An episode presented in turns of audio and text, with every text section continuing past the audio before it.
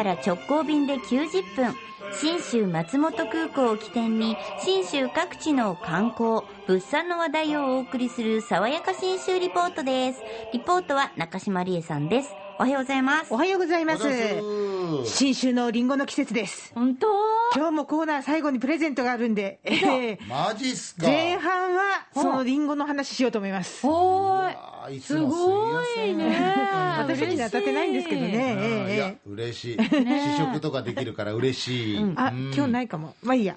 その代わりのものをお届けしましょうね、はい。えー現地行ってきたんで、ん。1週間10日ほど前ですかね、うん。えー松本市の今井空港着いてすぐのところって結構リンゴ畑が多いんですよ、一大産地です。あ確かにバスで移動してる時こっちもあっちもあっちもこっちもで。でしょ見た見た。でそんなりんご農家さんの中から、まあ、りんご農家の4代目田中幸太郎さん35歳の畑に連れて行ってもらいました、うんあのここの畑がですね違うんです。みんなが想像してるりんご畑っていう映像とは違って。てなんか本当に違いますね。あのねえこれ木じゃなく縦てまるでそう壁のように、いいこと言いますね。ね。イメージとしては、ワイン用のブドウを作る棚作りみたいな形でうん。りんごの木がダーッと一列に並んでるんですよね。これは珍しい。でこれ名前が高いに密度の密って書いて、植えるって書いて高密植栽培っていうんですって。で世界ではこれスタンダードな作り方ですけどのびっくりでしょ？日本では最近こうだんだん広がりつつあるやりえー、だ方だって長野に行ったって普通の木のね、うんそうそうリンゴの木に植わってる。ますけどね。あそれはね結構古くからやってるところで今もうこっちになってこの高密植が一番新しくてこの間にワイカ栽培って言ってはい木を高くせずに枝を手前に曲げていくっていう作り方のそ栽培んな作りがあったり方があるんですか？だから私たちの想像してるリンゴ畑の木ってあの子供が描くリンゴの絵みたいな木がいっぱいこう並んでるイメージですけど、あれじゃないんですよ。へーまあでも場所取らなくていいかも。いいいいこと言ってきますね、その辺の話、この高密植栽培について、田中幸太郎さんに聞いております。そうすることによって、まあ、機械機械化が進んで通路もきれいにまっすぐなのでもうどっちかというとリンゴのカーテンがブワーッと通りに対対してこう植わってるようなんでこれもうちょっと色づいてきたりすると赤いカーテンに変わってくる。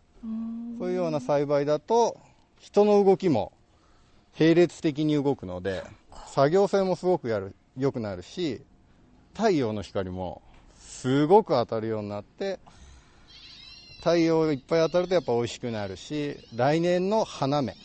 来年の花にもたっぷりと栄養がいくので非常にサイクルのいい栽培方法になります。鳥の声もよく聞こえること。あのリンゴを取りに来る害になる鳥を追い払うためのあ鳥よけの鳥のお音声です。そうなんだ。こんなのもあるんですよ。であのお日様が当たるって話さっき来ましたけど、あの葉っぱがですね、もりもりはついてないです、お日様に当てるために葉少なくしたりとかですね、もしてるんですけどね、であの木の幹の部分から枝先までがワンリーチ、ちょうど70センチぐらいになるようにし作ってあって、そうすると、あの奥の方まで作業が簡単にできる。で管理ができる、伸びたり絡んだりしなくてよくなるっていうんで、そうするとマニュアルが作れるんで、パートさんとかアルバイトさんにもお願いができる。うん。でやっぱりね、農家さんって技術職なんですけど、もうこれから先、高齢化、少子化なんで、その技術と作業マニュアルマニュアルっていうのをうまくやっぱり融合させていかないと、このりんごの産業とか技術職が衰退していくから、いろいろ若手は考えてるんですよ。そうなんです。で、せっかくなんで畑にも行きました。田中さんち、きっとりんごを作ってるんで、美味しい食べ方を知ってると思って、どうやって食べたら一番美味しいか聞きました。どうやって食うが一番うまいっていうのはやっぱ旬を残さずに食べるのがやっぱ一番うまいと思うので。やっぱりリンゴって品種がいっぱいあるじゃないですか、その中でどの品種が今旬っていうのも俺らも提示していかなきゃいけないし、お客さんもそれを見て今これが旬なんだなってことを分かってもらってあじゃあこれ買おうって思ってもらってそれをちょっと冷やしてちょっとあの例えば1日前に冷蔵庫に入れて夕食の準備を始めた時に外に出しといてそれを夕食で食べるとか。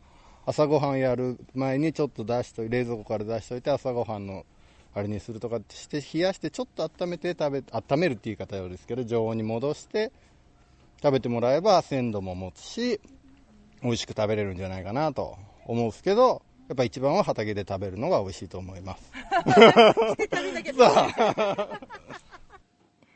いやしかもリンゴっちゅうのはもうね、リンゴを医者知らずとはよく言ったもんで、ね。ねもうビタミンもね、そして食物繊維も水分も栄養いっぱい。俺やっぱりねリンゴが一番すごいのねなんやかんや。俺これ勝手な僕の意見ですよ、やっぱあのねたくさん噛むじゃないですか、歯茎やっぱ噛むことって咀ね嚼ね。そう。すごくやっぱあの硬いものを食べてね。脳にもねちゃんと刺激を与えてくれるし、もちろん歯の健康状態も分かるし、そうそう。気持ちいいぐらいやっぱり血出るじゃないですか。出てるのか。なんか CM じゃないけどやべやべやべちょっと歯医者行こうってなるじゃないですか。健康チェックもね。そうそうそうそう。やっぱリンゴってねまあ、ももちろん腹持ちもいいですしね、私なんかあの冬場にせあのストーブの上に鍋入れてうちの母がリンゴ剥いてくれるんですよね。おう。で剥いた皮をずーっとコトコトコトコト煮てで美味しい飲み物作ってくれてえー、しゃれてする。ごいあれ忘れれなうくて。ちのばあちゃんはもう皮ごと食べなかったらもうめちゃくちゃ怒られましたね。梨だって皮いけるだろうぐらいの考えの人だったん たくましくてでリンゴの皮なんて柔らかい柔らかいっつって。そうそう、リンゴとねあの実と皮の間が一番栄養分も高いし、旨味もあるんで、ぜひ丸ごと食べていただきたい。旬をおさらいしておきますとですね、はい。秋映えが、えー、大体10月の頭ぐらいまで。で、その後が、えー、シナノスイート、ちょうど今から10月末ぐらいまでですね。で、その後に、えー追っかけるようにシナノゴールドが10月末ぐらいからスタートして、11月の半ばはサンフジと。あ三富士もリレーしていくわけですよ。頭に入れておいてください。はい。そして加工品ももちろん美味しいんですが、たまたまですね、来週、えー10月の13日から19日までですね、福岡三越の地下2階で、安曇野市にあるリンゴと紅茶のお店、アップルローゼスがあの特別出店するらしく、えー、そうなんだ。ここね、リンゴをバラの花みたいにうん。こう加工して、ん。タルトの上に乗せた、もうブーケみたいなタルトを作ったりとか、リンゴを使ったパウンドケーキとか全部出てくるらしいのでぜひ来週は福岡三越の地下2階もチェックしていただきたいと思います。はいさあさあ、信州のリンゴに出会う旅の玄関口も信州松本空港です。福岡空港から FDA 富士ドリームエアラインズの直行便が90分で結んでいます。そして先週の JA 全農長野からのプレゼント、シャインマスカット5キロ5人の方に当たっております。そうだもう本当たくさんのご応募ありがとうございました。山のような。業者が当たったんですか、うん。業者うん。どのね業者ですか？どなたかいらっしゃるかも、はいいるでしょってぐらい大量ですもんね。まず、う福岡市東区にお住まいの山田恵美子さん、北九州市小倉南区の岡野さよ子さん、朝倉市の藤本静代さん、えー、粕谷郡笹栗町の野見山美代さん、えーや山口県下関市の松田美穂さん当選です。おめでとうとうございます。当たらなかった方は自力で買いに行ってください。はい信州さんのサインシャインマスカットを指名していただきたいと思います。そして、当たらなかった方は次はあなたかもしれません。今週も信州の農協 JA 全農長野からのプレゼント。はい。シナノスイートです。これまたいいですねう。どれくらいくれるんですか、うんえ。もう了解最近。10キロです。5名の方10です。キロ？はい。あの、リンゴ三兄弟の中、秋映えシナノスイート、シナノゴールド、真ん中、え次男の今が旬シナノスイート。えー津軽と富士が、えー親になるんですけどね、うん。一番酸味が少なくって、三兄弟の中で甘みが強い、はい。実際に畑で食べた音、こんな感じ。はい。ありがとうございます。